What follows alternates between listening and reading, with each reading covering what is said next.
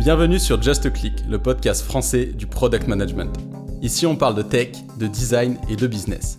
Je suis Thierry Michel et j'accueille chaque semaine des leaders du monde du digital. Ici, vous trouverez des retours d'expérience, des conseils et apprentissages concrets pour progresser en product management. On dit que seul, on va vite, mais sur Just Click, on prend le temps ensemble d'aller loin. On va commencer, donc euh, salut Alexandra. Salut Terry. Merci euh, bah, de prendre du temps aujourd'hui euh, pour, pour échanger avec moi autour du sujet principalement de, la roadmap dans le product.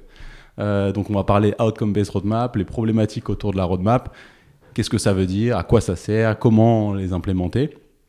Et, donc je pense qu'on va avoir une discussion assez intéressante sur le sujet. Donc avant de rentrer dans le vif de ce sujet, je te propose tout d'abord de te présenter.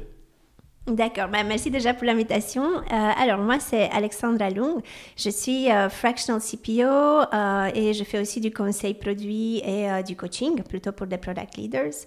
Et avant ça, j'étais CPO dans plusieurs entreprises. J'étais aussi Head of Product Design chez Aircall. En fait, je gérais toutes leurs équipes produits et design entre la série B et D. Et par la suite, j'ai fait... Ben, avant ça, j'étais dans le produit pendant à peu près 10 ans à la fois en conseil, euh, grosse boîte, premier PM. Donc euh, voilà, plein de différentes expériences euh, plutôt côté produit et leadership. Ok, super, super intéressant. Donc un parcours assez, assez riche autour du produit, un parcours mm. vraiment le produit tout au long de ton parcours, mais à différents, différents niveaux de, de ce que je comprends. Ouais, exactement. Après, j'avais un background d'ingénieur, mais j'ai toujours bossé vraiment côté business et produit. Ok, très clair. Donc, euh, quel, euh, bah, pour entrer sur ce sujet donc euh, de la roadmap, déjà pour toi, si tu veux, je vais, je vais prendre le l'angle de la roadmap plutôt sur une approche projet et pas produit pour aussi essayer de faire des parallèles donc entre ce mm. qu'on a dans, dans, la roadmap pensée produit versus celle que tu peux avoir pensée projet. Donc moi, si je me mets dans la posture d'un client qui a l'habitude de fonctionner en mode projet et donc qui a des roadmaps avec des jalons clairs, le but de la roadmap, c'est quand même de savoir quand mes fonctionnalités vont sortir euh, de manière assez euh, stricte euh, pour pouvoir ensuite planifier mm. d'autres étapes dans mon projet. Donc, on parle évidemment de projets digitaux. Donc, mettons que je veux créer par exemple un système de gestion de paye et c'est un système que je vais déployer en interne dans une grosse entreprise. et je veux savoir quand est-ce que ma version 1 va sortir pour pouvoir derrière déployer ensuite ma communication en interne à mes salariés, puis les formations aux managers et aux salariés. Donc je vais demander euh, à la personne responsable de ce projet de me, de me construire une roadmap assez claire euh, avec ces, ces jalons-là. donc ça, c'est la roadmap, on va dire, la plus courante que tu as dans un mode projet. déjà, si toi, tu devais un peu nuancer, en tout cas, voir quelle est la, une, des différences principales, tu vois, avec la roadmap produit, ou en tout cas, comment tu, tu aborderais un client qui vient de te voir en, en te demandant, bah, j'ai ce produit euh, à, développer euh, et voilà mes échéances. Donc euh, voici un peu une première roadmap et est-ce que tu peux m'aider à, construire, à la construire? Comment toi tu... Mm.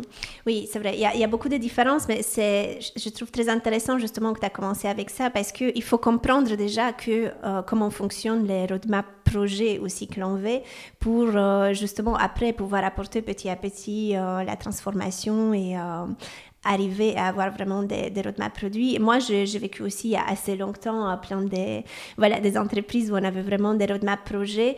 Et effectivement, je dirais, c'est, oui, c'est ça. Il y a déjà l'univers temporaire qui est beaucoup plus long. Il y a dans les roadmaps projets, il y a aussi euh, le fait que euh, veut définir très très bien à l'avance des solutions euh, sur lesquels souvent, euh, bah, parfois, sont même pas définis par l'équipe, sont définis par des euh, parties prenantes externes ou par, par des gens en dehors des équipes produits, et qu'on on demande aux équipes de s'engager sur, certaines, bah, sur une certaine temporalité pour sortir ces fonctionnalités.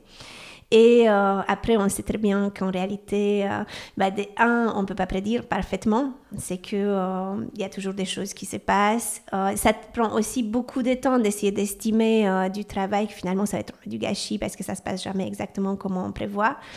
Et en fait, pour moi, une des principaux problèmes avec ce genre de roadmap, c'est que vu qu'elles sont faites avec des idées, des solutions qui sont mises à dans une timeline, euh, souvent en fait, on crée des produits qui ne vont pas avoir du product market fit, qui ne vont pas vraiment répondre à une vraie problématique, qui ne vont pas avoir d'impact. Donc en gros, euh, beaucoup de fois, soit le produit ne va pas survivre très longtemps, soit il va sortir, il va pas être vraiment utilisé.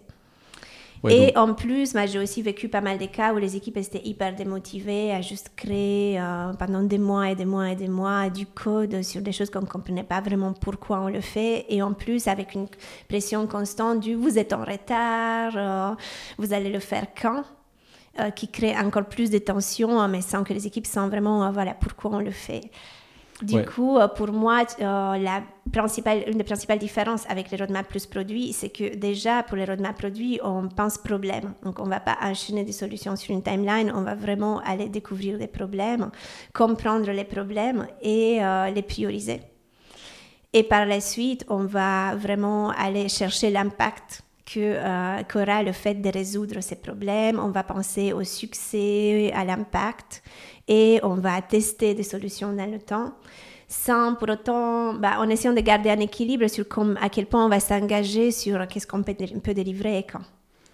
Hyper, euh, hyper intéressant. Donc beaucoup, beaucoup de choses condensées dans, dans, ce que tu viens de dire. Si je résume, pour résumer déjà brièvement la, euh, avec mes mots, ce que tu viens de dire autour de, de l'approche projet versus du coût produit sur, sur la roadmap, c'est que dans un mode projet, en fait, la question de ce que tu dois construire, et comment tu vas le construire, tu, tu, tu te l'es posé avant dans l'idée et en fait tu veux pas la rechallenger, c'est-à-dire que tu as émis un cahier des charges plus ou moins d'une certaine manière et ensuite tu dis bah voilà on a un ou deux ans pour, pour construire ça et maintenant c'est pour ça qu'on veut une roadmap et savoir quand les, les fonctionnalités vont être implémentées un des premiers euh, travers de, cette approche euh, que tu mentionnais, c'est bah, pour les équipes qui construisent, parfois elles trouvent qu'il n'y a pas de sens même euh, sur ce qu'elles font, parce qu'elles se rendent compte que ce qu'elles construisent va pas apporter la valeur qui était pensée peut-être il y a un an et qui en fait aujourd'hui n'est plus nécessaire parce qu'il y a aussi une évolution hyper rapide des besoins et, et ça c'est lié aussi au monde des nouvelles technologies. Donc ce premier point qui est de dire bah, on fait un plan euh, pour construire quelque chose pendant un ou deux ans, mais en fait le moment où on commence à construire, le plan il est déjà invalide, et donc on demande à des gens de suivre un plan qui est déjà euh, en fait euh, obsolète, donc ça, ça, ça, pose des problèmes de motivation de base en fait pour les équipes aussi qui construisent parce qu'elles se rendent bien compte mmh. de la complexité de, de ça.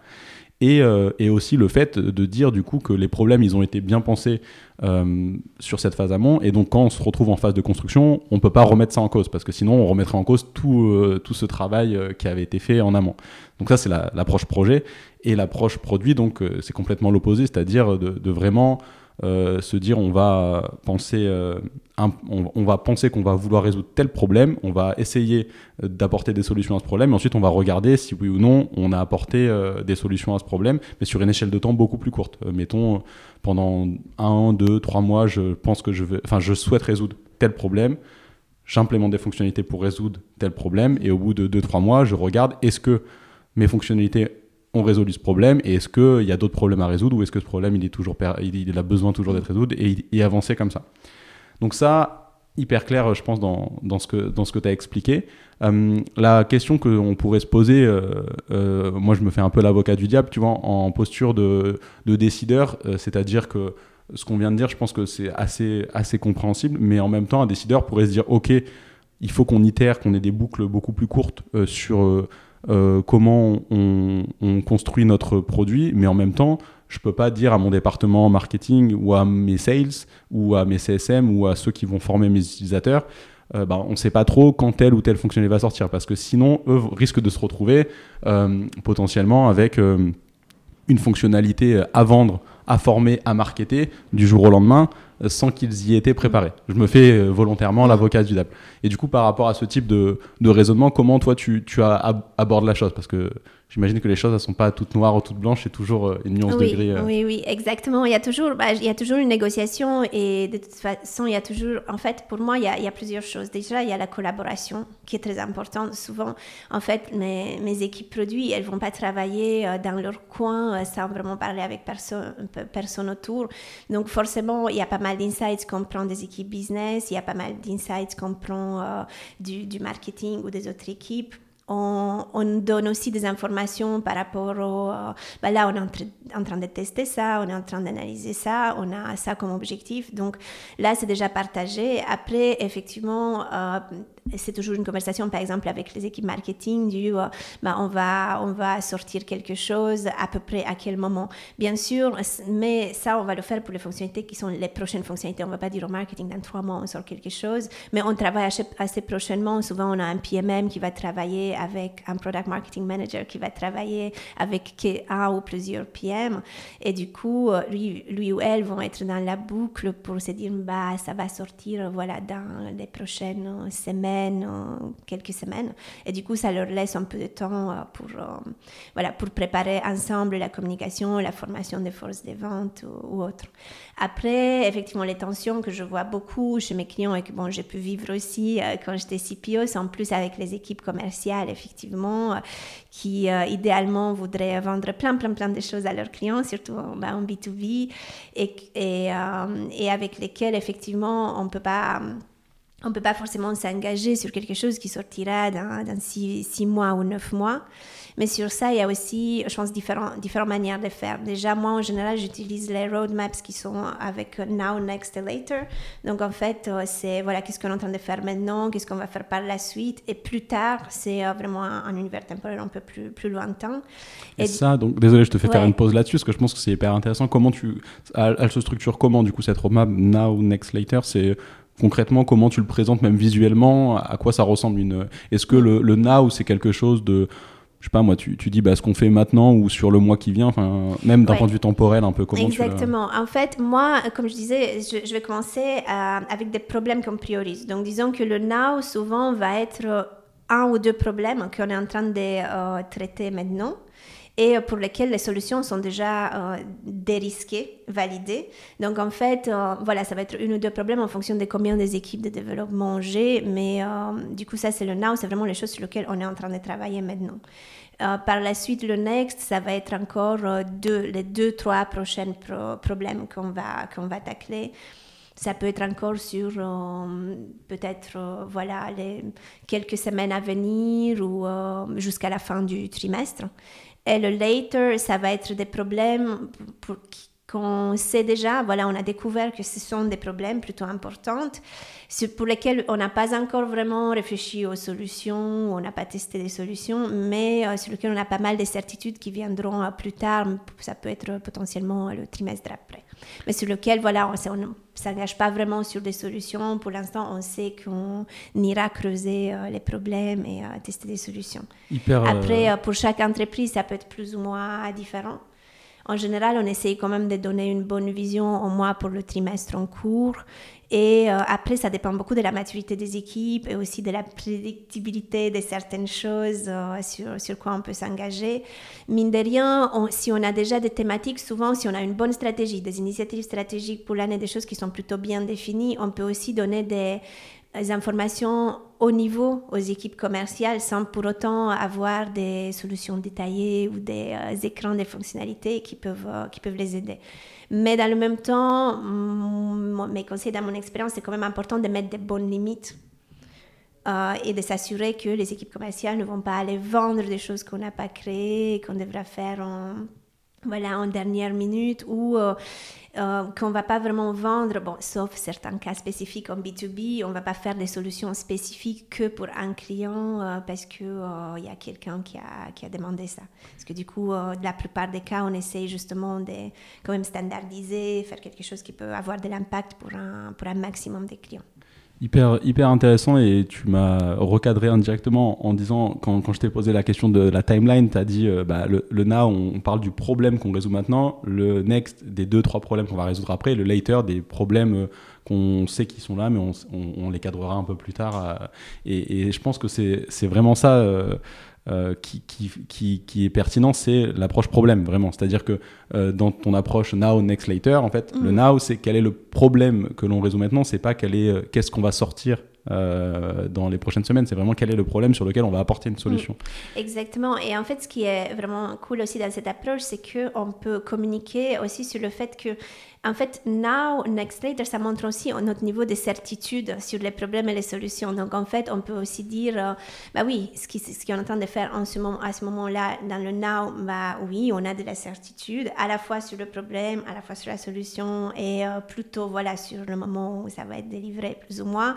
Dans le next, on a un peu moins de certitude, euh, bah, sur le problème, plutôt oui, mais sur la solution, encore moins. Et dans le later, encore moins de certitude. Donc, ça, ça fait aussi, avec pas mal de communication à répétition, comprendre les autres départements aussi, finalement, la manière dont on travaille un peu en mode lean, où on va dérisquer des choses et euh, où euh, on n'a pas vraiment une séance exacte sur qu'est-ce qu'on va faire et quand.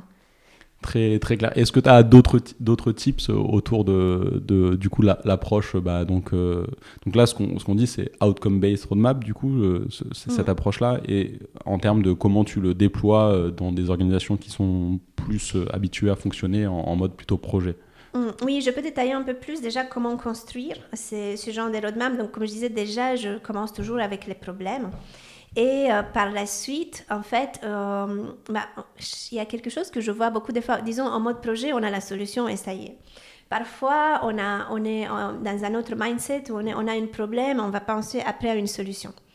Et en fait, les outcome-based roadmaps amènent ça plus loin encore parce que j'ai un problème et je veux penser à l'outcome qui va se passer si je résous ce problème. Donc, je ne pense même pas à la solution. Euh, je, vais vraiment... Et un outcome, en fait, c'est vraiment euh, le changement dans le comportement de l'utilisateur que je cherche à avoir. Qu'est-ce que l'utilisateur va faire en plus ou en moins? Qu'est-ce que l'utilisateur va avoir comme bénéfice ou comme valeur? Tu vois, par exemple, si je suis dans une, je sais pas, une, une boîte qui fait des sièges auto pour bébé, bah, un output, c'est siège auto pour bébé c'est la solution en sort. Euh, un outcome, ça va être, je vais, ça va maintenir l'enfant en sécurité pendant que je conduis.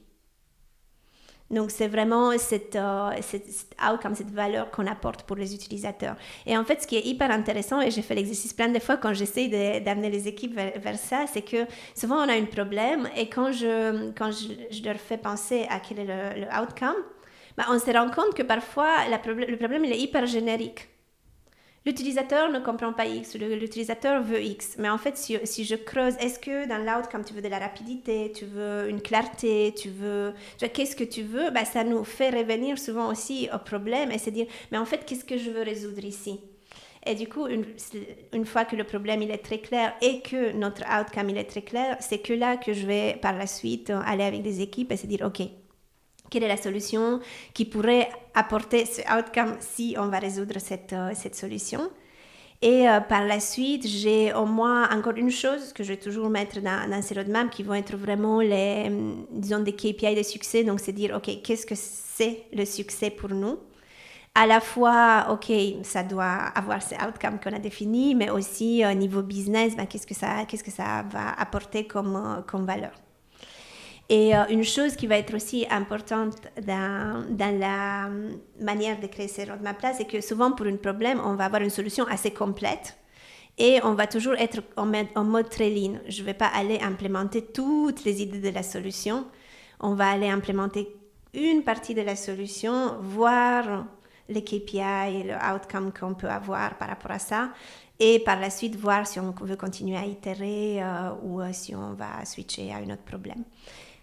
Ouais, donc sur, euh, sur la partie solution, c'est-à-dire ce que, ce que tu dis, c'est que même si tu une fois qu'on a bien identifié le problème, même si on pense avoir une solution qui va fonctionner, c'est être capable de ajuster cette solution parce que potentiellement euh, c'est pas la meilleure solution à laquelle on a pensé tout de suite euh, qu'on va réussir à, délivrer quoi. En fait, c'est normalement ça doit être la meilleure solution parce qu'on l'a déjà testé donc elle est dérisquée, mais euh, disons que je vais avoir, je vais dire n'importe quoi, 10 euh, fonctionnalités en absolu sur plusieurs pages qui vont résoudre ce problème. Et en fait, justement, je, on va pas aller dire, bon, toutes ces 10 fonctionnalités, elles sont dans mon now, euh, je vais tout développer tout de suite. On va se dire, OK, avec quoi on commence déjà? Et peut-être que je vais choisir les trois premières fonctionnalités euh, je vais les déployer, voilà, je vais les mettre en production, mais je veux vraiment amener de la valeur très vite en production pour mes clients, donc j'amène ça. Je, je tacle par la suite mon prochain problème avec euh, la solution et je, vais, je check l'impact de ça.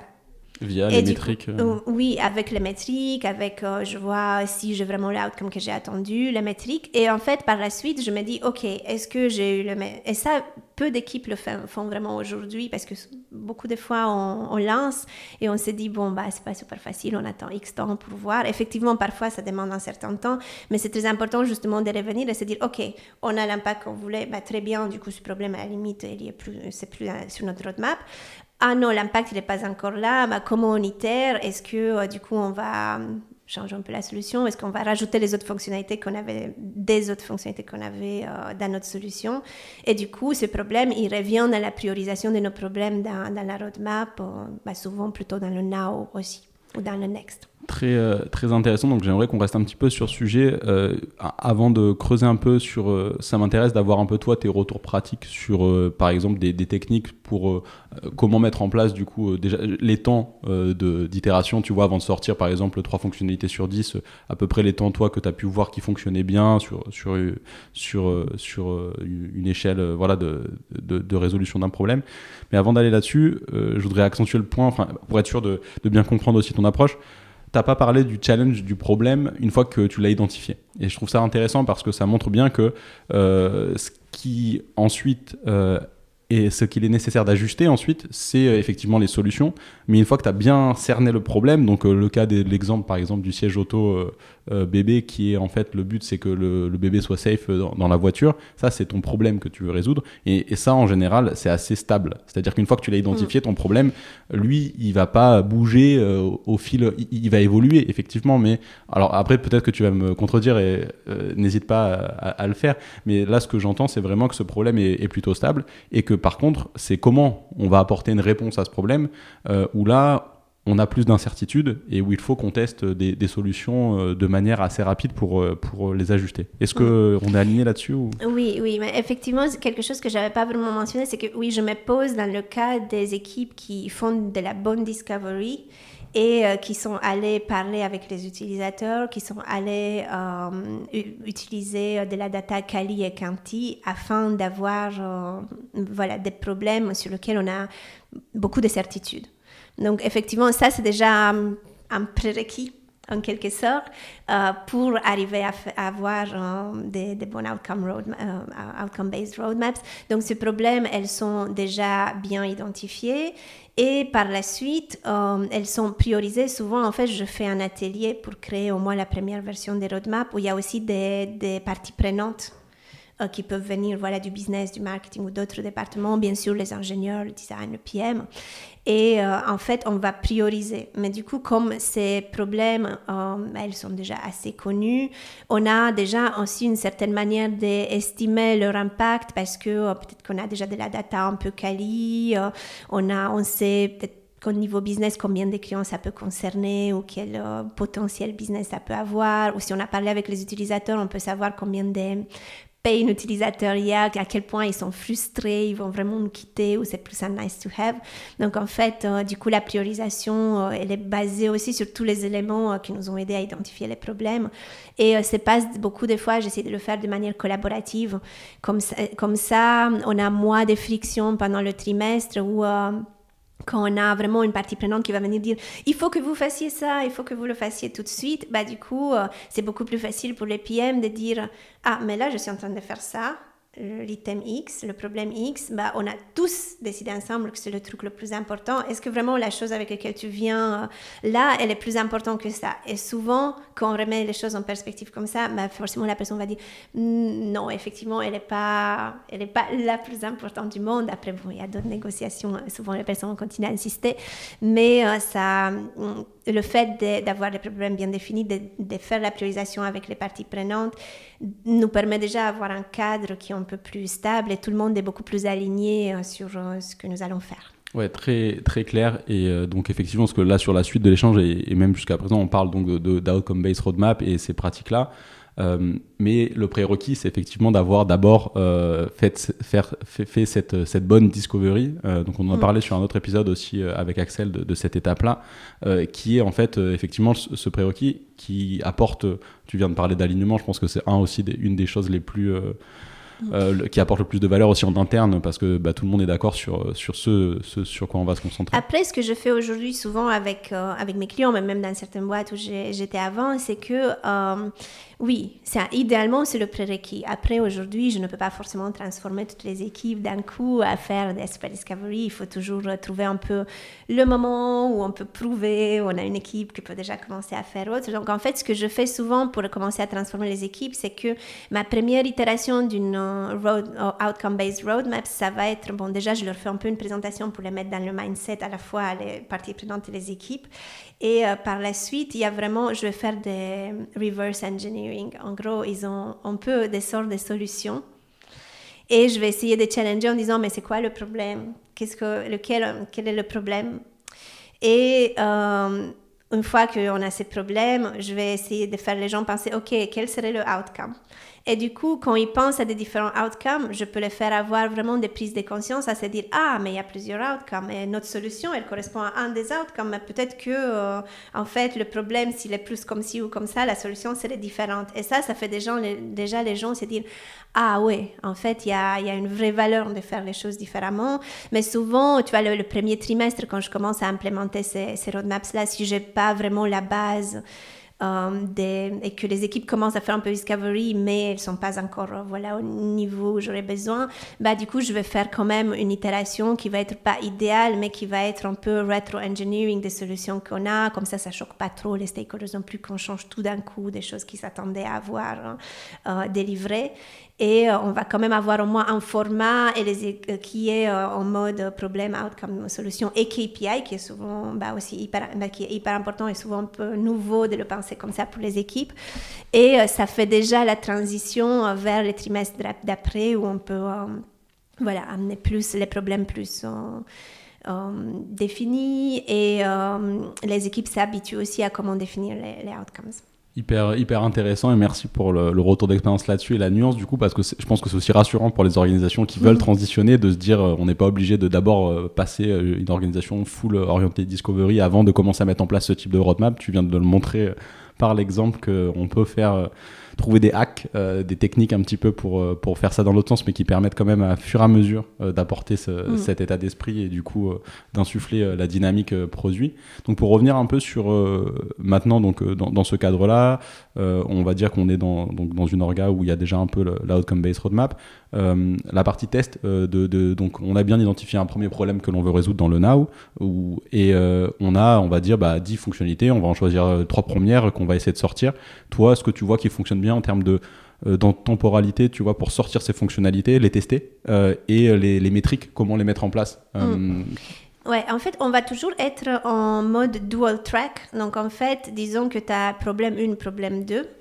la, la problème 1, les développeurs sont en train déjà de développer ce que les, produits et design ont déjà testé les solutions et elles sont validées avec voilà, des tests, lean experiments, tests avec les utilisateurs souvent, problème 2 ou problème 3, on, a des idées de solutions et en fait, le PM et le design, ils sont en train de tester et dérisquer cette partie-là. Donc, en fait, ils vont toujours être le, le, le, produit et le design un peu en amont afin de, risquer euh, des, solutions qui, qui, vont après être développées euh, dans la roadmap. Après, euh, je suis, voilà, je, parle beaucoup de tout ce qui est test et Lean Experience, j'ai donné beaucoup de talks sur ça, c'est hyper important. Après, c'est aussi important à se dire, on ne va pas tout tester. Voilà, on teste les choses qui sont les plus risquées, on teste les choses qui vraiment sont, ont un grand impact potentiel, mais on ne va pas aller tout tester. Il faut vraiment toujours avoir une limite, un bon équilibre entre le temps. Et il faut tester très rapidement. En gros, on ne va pas prendre un mois pour tester des choses. Il faut apprendre à max avec un minimum d'effort et de temps. Ouais, et là-dessus, enfin, juste je rebondis sur le, sujet du test. On en a parlé aussi sur un épisode avec Valentin euh, de, de chez Mano Mano qui me disait euh, effectivement quand tu, faut, faut, pas avoir cette approche dogmatique parce qu'il y a des choses, par exemple, sur des sites e-commerce. Euh, tu sais que tous les sites e-commerce le font. Euh, je sais pas moi, les suggestions de produits. Donc c'est qu'il y en a qui ont déjà dû le tester. Tu vas pas réinventer la roue et refaire de l'A/B test à tout va pour cette solution-là. Donc tu vas, tu vas plutôt te concentrer sur des choses qui sont peut-être nouvelles ou en tout cas qui n'ont pas été déjà validées. Donc toujours avoir ce regard critique et effectivement ce recul quand tu, quand tu fais des tests est-ce que mon test il va vraiment m'apporter des réponses euh, sur quelque chose qui est inconnu ou est-ce qu'il va juste faire que confirmer des mm. choses qui sont déjà admises par l'industrie. Donc, ouais, totalement d'accord là-dessus. Et en fait, cette partie test, elle peut. En fait, moi, tout à l'heure, quand je parlais du format des roadmaps, parce que pour moi, effectivement, le minimum, c'était d'avoir problème outcome solutions entre guillemets et euh, KPIs. Après, il y a des équipes avec lesquelles euh, on montre dans la roadmap euh, aussi les, les hypothèses de test. Par exemple, je peux avoir une ligne dans ma roadmap peut-être lié à la solution, qui est euh, solution en test. Et euh, en fait, j'ai trois idées de solutions et euh, du coup, je pourrais mettre dans ma roadmap en vert, hein, du coup, la solution qu'on a validée, en rouge, celle qu'on n'a pas validée. À la fin, finalement, pour moi, en fait, la roadmap, c'est aussi un instrument pour, pour communiquer où on en est. Et euh, si je suis dans une entreprise où euh, j'ai besoin de plus montrer cette euh, idée de, bah, en fait, on teste des choses, tout n'est pas prédéfini, on ne sait pas tout par défaut, mais bah, du coup, ça peut aussi aider à donner de la visibilité sur le fait de, bah, là, ok, cette solution, elle est verte, bah, elle est testée, elle est en dev, elle va être en dev bientôt. Là, ici, on est en train de tester. Et là, ici, bah, on n'a même pas encore testé, on réfléchit. Donc ça, c'est... Et aussi, d'autres choses qu'on peut rajouter sur la roadmap, c'est aussi, euh, tu vas te donner de la visibilité un peu sur le stage of development. Ça peut être, euh, par exemple, pour un problème, je peux dire bah, in discovery pour la solution, ou euh, je peux dire en, phase de test, ou en phase de développement. Euh, ou en phase de release. Et euh, pour la release, je peux peut-être montrer euh, ma release à, je sais pas, 10% de mes clients ou les, clients de type X ou Y. Donc, on peut aussi avoir ce genre d'informations bah, pour chaque problème et dans le temps. Et comme ça, ça donne tout de suite un peu une visibilité aux parties prenantes en se disant, ah, ben ça, c'est, bah, si on teste, ça va bientôt il sera fait. Ah, ça, c'est, encore en discovery, mais il travaille dessus quand même. Donc, c'est un sujet qui était priorisé. Hyper, euh, hyper intéressant, encore une fois, conseil très pratique que je trouve très pertinent quand notamment tu veux insuffler ces pratiques-là dans des orgas qui ont besoin donc de transitionner ou en tout cas qui cherchent à transitionner vers des approches produits. La notion de, de transparence et de communication, c'est le, la clé en fait dans, dans le métier du produit, c'est quand même des rôles de chef d'orchestre et qui doivent répéter, répéter, répéter, communiquer pour vraiment bah, faire euh, prendre, entre guillemets, prendre la mayonnaise, vraiment faire que les choses euh, se fluidifie et donc euh, tout ce qui est bon comme, euh, enfin tous les outils qui permettent de passer le plus d'informations possible sont sont pertinents. Donc là-dessus, enfin, mm. je suis totalement aligné. Juste pour revenir un petit peu, donc tu as parlé du, du track donc en gros, dans un mode de test des fonctionnalités dans, dans le now, donc dans le cas où tu as ton problème qui est défini, tu commences à implémenter des fonctionnalités, mais ensuite tu vas vouloir euh, mesurer si ça fonctionne ou pas. Donc tu disais qu'en général, tu as toujours euh, le développement qui a, on va dire, euh, en train de, travailler sur une fonctionnalité qui a déjà été donc spécifiée versus en parallèle le produit design qui sont en train de creuser la conception d'une autre fonctionnalité pour avoir toujours un petit coup d'avance et donner, donner à manger entre guillemets aux équipes mm. de développement. Euh, ma question, elle est très pratique, c'est sur à peu près les, échelles de temps. Sur, pour toi, une fourchette, hein, il n'y a vraiment pas de réponse magique, mais sur les, cycles de développement, la durée à peu près que tu vois sur qui, fonctionnait bien, sur combien de temps avant que tu vois cette fonctionnalité en cours de développement sorte, et combien de temps pour cette équipe produit. Enfin, de toute façon, j'imagine que le temps est le même pour l'équipe produit design qui est en train de faire la spec de, l'autre fonctionnalité que l'équipe de dev devra reprendre derrière. Mm. Oui, c'est dur de donner vraiment un chiffre exact. Après, disons que si les équipes sont souvent sur des cycles de semaines, je dirais que produit et design, ils peuvent avoir au moins deux, trois cycles d'avance quand même pour être euh, assez confortable dans le sens où tu as parfois des vacances, parfois des choses qui arrivent et euh, pour être sûr, voilà. Et parfois aussi, euh, on n'arrive pas à voir les utilisateurs toujours le jour J qu'on veut. Donc souvent, voilà, là, si tu as deux, trois cycles, ça te fait quand même un mois et demi d'avance. Tu sais quand même que tes développeurs, ils ont des choses plutôt dérisquées. Après, j'ai eu aussi des équipes qui étaient hyper à l'aise avec un discovery super rapide, des tests super rapides. Et euh, parfois, ça m'arrivait que le PM design, il dérisquait des choses pour la semaine d'après euh, euh, parce qu'il y avait quelque chose d'hyper important qui arrivait. Mais ils avaient un rythme qui était vraiment très, très mm, mis en place, voilà, du point de vue des tests et du coup, ils pouvaient se permettre parfois, voilà, de faire des choses un peu plus je dirais dernière minute entre guillemets, mais c'était pas du tout mauvais parce qu'ils savaient qu'ils étaient très, euh, très rapides dans la manière de le faire. Mais je dirais oui, deux, trois semaines après, je dirais, j'ai vu aussi des équipes qui ont beaucoup pris d'avance. Ils étaient à deux mois, trois mois. Et là, ça devenait un peu plus. Euh, Donc l'avance, euh, tu parles de, l'équipe produit design qui a de l'avance sur. Produit design qui avait déjà presque développé, euh, développé, designé les choses pour les, je sais pas, prochaines trois, quatre mois. C'est pas mal, mais tu commences à rentrer quand même dans des dynamiques où tu vois, je pense qu'il y a une sorte de biais aussi pour le design, à se dire, mais on a déjà ça. Tu es moins flexible dans ce que tu peux apporter. Par exemple, si tu as une solution que tu as sortie et tu vois que l'impact n'est pas le même que tu attendais, bah, du coup, c'est pas si facile forcément pour eux dans leur dynamique de se dire, ah, mais attends, on va travailler sur ça, on va retester quelque chose. Donc, pour moi, ça, ça je pense que ça rassure. Euh, les équipes, mais c'est un peu trop dans beaucoup de cas. Après, bon, chaque boîte a un peu son, son rythme aussi. C'est pour ça que moi, je le mettrais à deux, trois cycles en plus, juste pour être euh, ouais, donc, euh, confortable, mais pas non plus arriver à presque designer en avance. Hein, ouais, ça me fait parfaite, parfaite transition sur le sujet des métriques, du coup, puisque si tu vas trop en avance, après, du coup, tu es moins enclin à challenger, parce que en plus, tu as tout designé, tu es moins enclin à dire, bon, bah, en fait, ça, on le met à la poubelle, parce qu'on va devoir redesigner autre chose.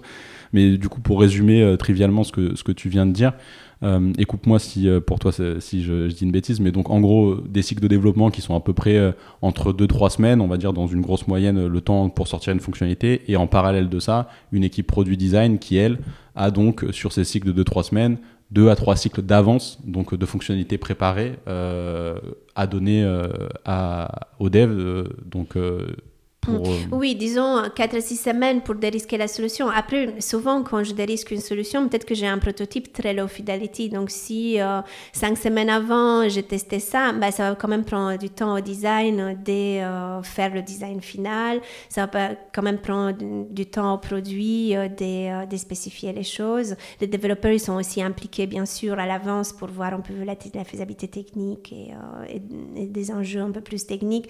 Donc, à la fin, l'idée, ce n'est pas qu'on va vraiment avoir un backlog euh, six semaines à l'avance. C'est vraiment qu'on euh, a des interviews utilisateurs ou des A-B tests, ou voilà, les tests qu'on fait, peu importe les tests qu'on fait, euh, qui se passent deux, trois cycles à l'avance pour qu'on ait justement le temps après d'affiner. Parce que les tests, c'est des tests. Peut-être que la solution n'est pas du tout la bonne, le système à l'avance, et que du coup, deux semaines plus tard, il faut retester. Donc, c'est juste pour nous laisser assez de temps pour pouvoir itérer justement sur, sur ces tests-là. Très, très clair. Et, donc, pour aller vers les métriques, comment, comment enfin, euh, quelles sont un peu les, les métriques clés que tu as pu voir euh, pertinentes pour vérifier si, euh, si des fonctionnalités sont, sont à l'attente de ce qu'on avait pensé en termes de résolution des problèmes et comment les mettre en place mm. dans des produits tech aussi et, et les mesurer derrière quoi. Bah, les métriques vont être très très différents en fonction du, du produit et du problème qu'on est en train de tacler. Mais une chose qui est, très importante, c'est que euh, bah, en fait, souvent, une fois que j'ai la première version de la roadmap avec mes équipes, un exercice qui est intéressant. Mais souvent, comme je disais, je le fais dans un atelier. Donc voilà, on va tous, euh, à la fin, on va avoir euh, les premiers problèmes un peu remplis avec des idées de solutions, des, idées de KPIs. À ce moment-là, on va souvent aussi se dire, commencer à s'interroger, à se dire, ah, quels KPIs Ah, est-ce qu'on a vraiment la data zéro pour que cette KPI ou pas? Est-ce qu'on est en train de traquer ou pas? Donc ça nous fait déjà une première compréhension de où on en est et euh, souvent, dans ces premiers ateliers, peut-être qu'on ne va pas vraiment avoir une idée parfaite de, de, de ces KPIs, mais c'est OK parce que par la suite, c'est plus le, du coup le, le PM ou peut-être avec des personnes de la data ou d'autres personnes qui vont creuser plus à se dire OK, euh, niveau solution, on fait comment, niveau KPI, on fait comment? Et, euh, et, en fait, c'est à ce moment-là qu'on va un peu refine la première euh, version de la roadmap. Il y a une chose qui est importante, c'est toujours de se dire, OK, quels sont mes objectifs? Re-regarder les objectifs du, trimestre et s'assurer que les problèmes qu'on est en train de résoudre et les KPIs, bah, ils seront bien en, bah, corrélation avec l'objectif. Et euh, moi, ça m'avait arrivé une fois, en fait, voilà, on avait trois ou quatre objectifs. Je regarde objectifs, pardon, tu parles d'objectifs euh, business du coup euh, euh, Souvent, c'est un peu les OKRs des équipes produits qui, que très souvent ne sont pas vraiment, voilà, on a des objectifs business au niveau de la boîte et normalement les OKRs des équipes produits sont des objectifs un peu retravaillés afin que ça va pas être en fait X des chiffres d'affaires, ça va être vraiment lié à une stratégie que le produit peut amener euh, ou une action que le, produit peut amener afin de euh, voilà, toucher euh, les autres KPIs de la boîte. Et du coup, à un moment, ça m'avait arrivé de me dire, OK, bah, ça c'est la roadmap. Et j'ai vu qu'on a priorisé un problème. Euh, bah, en fait, tous les on avait priorisé plein de problèmes. Et en fait, il y avait un des objectifs qui n'avait aucun problème lié. Et du coup, j'ai, euh, je suis allée voir les parties prenantes euh, en disant, bah, voilà, en fait, cet objectif, il a il n'y a aucun problème qui a été priorisé par rapport à lui. Est-ce que ça veut dire que c'est un objectif que bah, peut-être qu'on n'a pas vraiment des problèmes qui peuvent impacter ça, donc pour l'instant, est-ce qu'on le laisse de côté ou est-ce qu'on va aller quand même creuser parce que c'est quelque chose d'important pour nous Donc ça m'a vraiment euh, fait ce check. Ça m'a vraiment permis d'avoir cette conversation. Dans ce cas-là, en fait, on s'est dit, bah non, finalement, aussi, il n'y a pas vraiment de problème, bah, on peut impacter à fond les autres objectifs. Euh, et du coup, ça, ça aide. Il faut toujours faire ce check, s'assurer toujours qu'on est en corrélation avec nos objectifs. Et du coup, les KPIs, bah aussi, normalement, si les problèmes sont liés aux objectifs, à les KPIs aussi. Et après, en termes de hum, comment les réfléchir, je pense qu'il y a une, pas mal de choses. Il faut vraiment passer du temps dessus. Parfois, je vois des réponses très rapides et dire, bon, combien de gens cliquent sur cette fonctionnalité? Bah, C'est déjà ça. C'est vrai que voilà, dans des cas, c'est pas mal, il faut voir s'il y a de l'usage, mais en fait, souvent, justement, quand on pense au problème, à l'outcome, à qu'est-ce qu'on veut aussi pour le business, on, on va au-delà de l'usage en soi et à voir quelles autres choses on est en train d'impacter. Après, encore une fois, ça dépend du niveau où on est dans l'entreprise. ça m'arrive de travailler aussi avec des entreprises où on n'a pas du tout de data et que du coup, quand on crée la première version du roadmap, c'est aussi la prise de conscience de se dire quelle est la data zéro? Bon, bah, du coup, on va traquer des choses et par la suite, on va voir.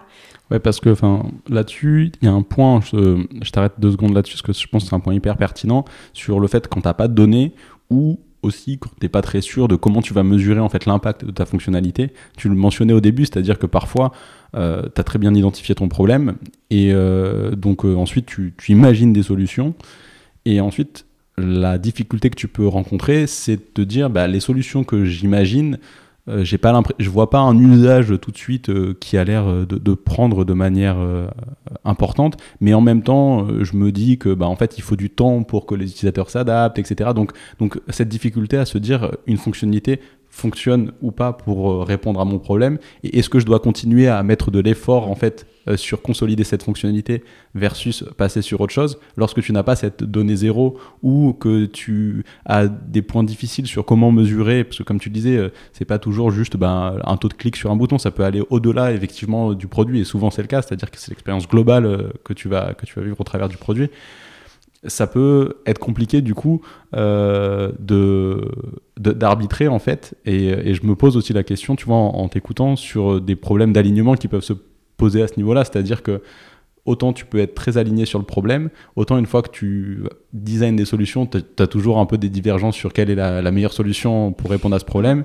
Et derrière sur quelle base solide se baser pour dire est-ce que la solution A était mieux que la B euh, euh, C'est là que les outcomes vont t'aider. Parce qu'en fait, quand tu as, si tu as bien défini ton outcome, tu sais quel est le changement dans le comportement de l'utilisateur que tu veux apporter. Qu'est-ce que l'utilisateur va faire des plus, des moins ou différemment. Donc là, ça ne, va pas être que l'utilisateur fait un clic quelque part, l'utilisateur va gagner X temps parce que, ou l'utilisateur va... Euh, euh, s'engager euh, dans, une autre action qu'il faisait pas avant, euh, où il va comprendre quelque chose qu'il comprenait pas avant, qui va débloquer d'autres parties de, tes, fonctionnalités ou, de, ton produit. Donc en fait, si ton outcome est bien défini, tu sais ce que tu cherches comme changement de comportement, donc tu vas aller chercher des preuves de ce changement de comportement déjà niveau utilisateur. Après, ce changement au niveau utilisateur apporte certains impacts niveau business. Et c'est là, est-ce que tu as la data zéro ou pas? Voilà, il faut, il faut aller chercher. Mais du coup, cette partie out, comme ça t'aide déjà à aller... Bah, même la solution, en fait, ça va être la solution qui va vraiment apporter ces changements euh, dans son comportement mm, par la manière dont on résout le problème. Ouais, donc c'est vraiment toujours euh, avoir cette prise de recul en fait entre ce que tu es en train de faire euh, concrètement au niveau de ta fonctionnalité et euh, peut-être pas se concentrer sur des métriques purement techniques du style bah, le nombre de clics sur un bouton, le nombre de temps resté sur une page, mais plutôt ensuite d'aller chercher des métriques qui, qui vont donner de la donnée plutôt qualitatif sur l'expérience globale que ton client a vécue suite à cette évolution-là, et d'où parfois d'ailleurs des questionnaires qu'on peut avoir, ce genre de choses sur des produits qu'on utilise, qui, peuvent avoir une visée à, comprendre euh, une fois qu'une fonctionnalité euh, A est sortie, est-ce que j'ai réussi à impacter de manière beaucoup plus importante euh, le, comportement de mon utilisateur, tout en, remontant ça, en fait, en reconnectant ça avec effectivement le l'outcome qui était qui était visé, puisque c'est mm. ça, in fine. Exactement. Et après, on va chercher du quali, du quanti, du volume, pas volume en fonction de ce qu'on a. et après, il y a aussi des manières de de créer de la data, même en, amont. Par exemple, à un moment, j'étais dans un projet où on était en train de refaire un espace client, assistance online. Et en fait, euh, on ne savait pas qu'est-ce on devait refaire toute la partie où les gens posent des questions. Mais en fait, on ne savait pas, on avait zéro data, on ne savait pas quelles questions les gens posaient. Donc en fait, nous, on devait créer voilà, des, menus, des, plein de choses, mais en fait, on ne savait pas et même quelle information il faut amener, on a, en avant. Et du coup, ce qu'on avait fait niveau test avant de, faire la solution, c'est qu'on avait mis. Ben, d'ailleurs, c'est intéressant par rapport à ce qu'on teste ou pas, c'est qu'on s'est dit la solution, les gens, ils cherchent des, euh, des réponses, ben, on va faire un search.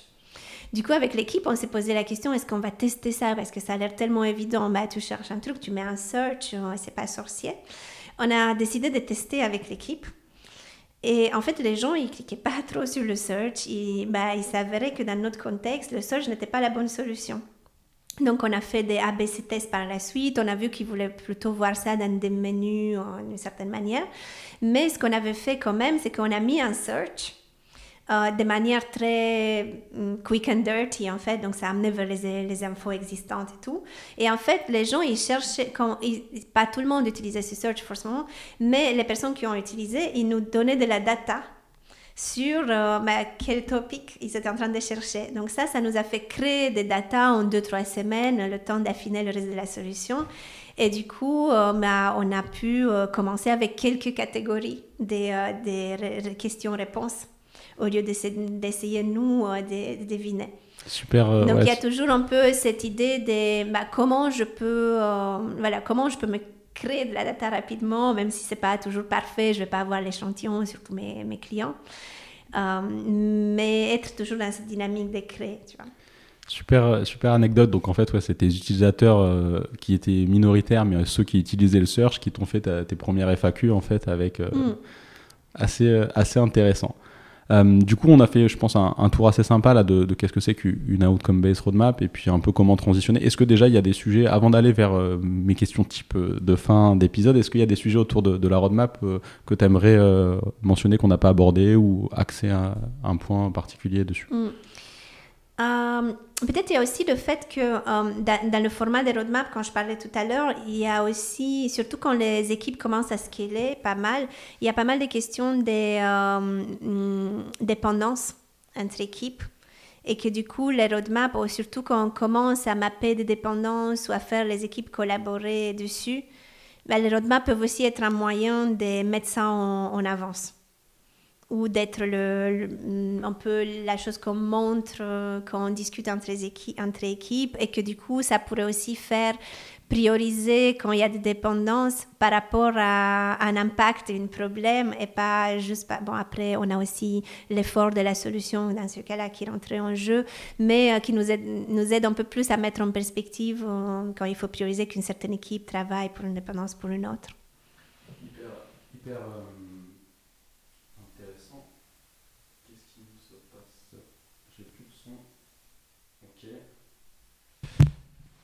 Alors, c'est revenu.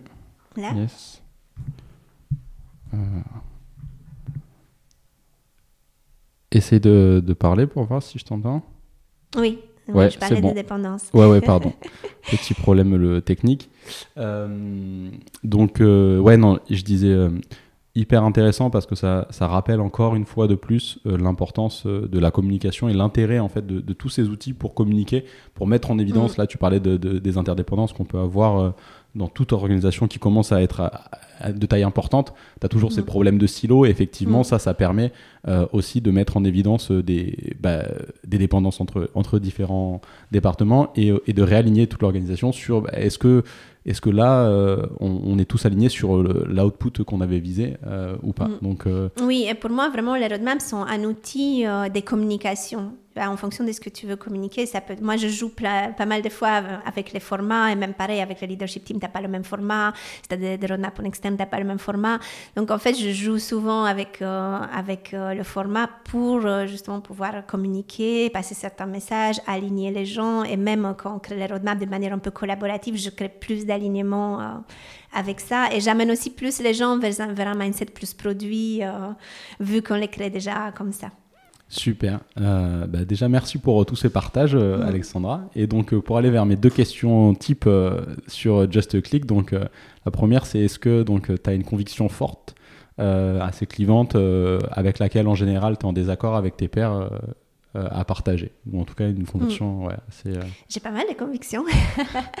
Alors, euh, ça arrive parfois d'être en désaccord. En fait, moi, c'est hum, plus sur... en fait, moi, à un moment, j'ai appris à faciliter pas mal d'ateliers pour les, prises de décision. Et souvent, quand je suis dans des codires ou je, bosse avec différents leadership teams, euh, j'essaye d'amener tout le monde à converger vers certaines choses. Et en fait, pour moi, dans la prise de décision, l'intelligence collective, elle est très importante. À la fois parce que je trouve que souvent, bah, ça nous amène à de meilleurs résultats. Tout, seul, on ne peut pas vraiment avoir toute la vision et euh, la vérité absolue. Mais aussi par le fait que les gens, ils sont beaucoup plus embarqués par la suite, une fois qu'ils ont eu euh, leur mot, à dire.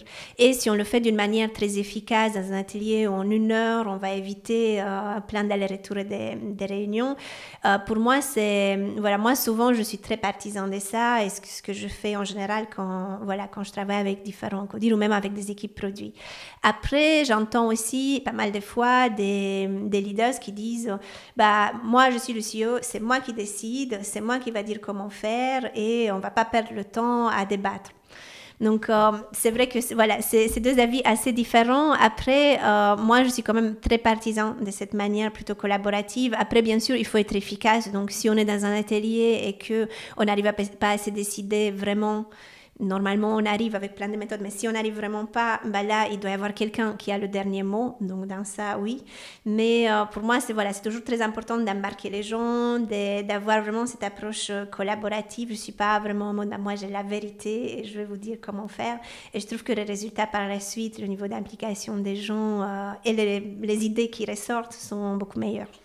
Bah, là-dessus, en tout cas, tu n'es pas en désaccord avec moi, je suis totalement aligné là-dessus. Euh, par contre, là, je te rejoins et moi, je mets un point fort, c'est de dire qu'effectivement, on, de toute façon, enfin, dans l'intro du, podcast ou sur la conclusion, euh, euh, c'est, enfin non, c'est dans l'intro, je, le dis, seul on va vite, ensemble on va loin, parce que moi je suis persuadé qu'effectivement c'est le collectif qui fait que, que, tu peux que tu peux avoir les meilleures réponses. En revanche, là où je te rejoins complètement et là aussi où j'ai une conviction moi forte, c'est sur le fait qu'au moment où il faut décider, où il faut trancher, il doit y avoir une personne qui doit décider et cette personne doit être tenue responsable de la décision. Et c'est là pour moi où les rôles du coup de CEO, enfin de, vraiment de, de, de, directeur de département et autres, ont tout leur intérêt. C'est-à-dire qu'ils doivent, euh, pour moi, se, se nourrir euh, de l'intelligence collective, mais ensuite, avec euh, ce qu'ils ont eu de cette intelligence-là, c'est à eux derrière d'assumer une décision, qu'elle soit alignée avec ce qui mm. avait été généré durant les ateliers d'intelligence collective ou non alignée, mais c'est à eux derrière de porter ça. Et, là-dessus, je te rejoins aussi, du coup, de quand il faut décider. Par contre, il ne peut pas y avoir 15 euh, personnes qui décident, sinon tu perds l'ownership derrière. Oui, euh, effectivement, il y a, après, il y a aussi le concept de disagree et commit qui est très important. C'est que, euh, voilà, on a tous débattu, on n'est pas d'accord, mais la plupart des gens, ils ont voté X. Bah, je ne suis pas d'accord, mais je vais quand même commit à arriver à ce résultat-là. Mais après, bon, je pense que c'est quand même un, sujet où il y a pas mal de débats parce que récemment, je parlais avec, en fait, il y, avait un codir qui me disait bah, qu'eux, par exemple, ils étaient pas mal jugés par leurs investisseurs et pas par, le, le VC Fund avec lequel ils bossaient parce qu'ils étaient trop collégiales dans la manière de prendre des décisions et que leurs investisseurs auraient voulu qu'ils aient quelqu'un qui tranche plus différemment. C'est voilà, c'est très différent, je pense, en, fait, en fonction des de la situation. Yes, clairement. Et du coup, donc, bah, merci pour, pour ce partage. Et sur le, bah, du coup, la question, la dernière, c'est celle des ressources que tu pourrais recommander aux personnes intéressées bah, autour du produit, notamment sur la partie roadmap. Et toi, les, les, les choses qui t'inspirent, qui te nourrissent aussi dans ce que tu fais euh, dans ton rôle de, de fractional CPO, euh, d'aide dans, dans les orgas euh, auxquels, dans lesquels tu interviens. Donc, je suis curieux Mm. d'écouter un peu tes ressources clés. Waouh, il y a plein de choses. Je pense que là, on a, on a pas mal de chances en produit, il y a pas mal de choses. Après, c'est. hum, voilà, il y a plein de livres. D'ailleurs, il y a, y a un livre sur les outcome-based roadmaps qui est, qui est très, très bien. Même, bon, les fameux livres de Marty Kagan ou sur, les, sur la partie plus lean startup ou celle de Ash Moria. Donc, il y a pas mal de livres qui sont très bien. Après, ça ne remplace pas forcément la pratique. Ce qui est vraiment important pour moi, c'est la pratique. Après, moi, personnellement, j'écoute plus des podcasts. Euh, Par exemple, les podcasts de l'année sont hyper intéressants où euh, ils ont vraiment des mm, deep dives sur comment ils ont fait certains sujets. Euh, il y a plein de podcasts ben, en France aussi euh, qui sont très, très intéressants, ben, comme, comme celui que tu fais aussi. Il y a, pas mal, il mal d'autres. Donc, moi, j'écoute quelques podcasts. Après, il y a aussi toute la partie parler avec d'autres gens. Je pense que c'est hyper enrichissant de faire du networking, de rencontrer des gens et d'échanger sur, sur différents sujets. Où, bon, il y a un peu moins de meetups après la pandémie, mais moi-même aller dans certaines meetups, c'est échanger après avec les pairs, poser des questions. Euh, et pour moi, c'est aussi trouver très rapidement des petites occasions dans ton entreprise à essayer d'implémenter ce que tu as lu ou ce que tu as entendu, parce que sinon, ça peut devenir un peu frustrant de juste avoir de la théorie et se dire, bon, en fait, moi, je peux pas faire ça. Donc, trouver des petites occasions, même si c'est pas idéal, et commencer à apprendre aussi sur, euh, voilà, sur le tas, sur le fait. Super. Et ben merci. Je pense que tu as donné pas mal de conseils pratiques aussi dans, dans cet échange. Donc euh, j'espère que, que ça donnera aussi des idées à- aux, aux PM euh, qui, qui nous écoutent. Et merci pour ton temps, Alexandra. Ben, avec plaisir. Ça y est, l'épisode est terminé. Si celui-ci vous a plu, vous pouvez me soutenir en laissant une note et un commentaire sur votre plateforme d'écoute préférée. Aussi, n'oubliez pas de vous abonner à l'émission pour être sûr de ne rien manquer. A très bientôt sur Just Click, le podcast français du product management.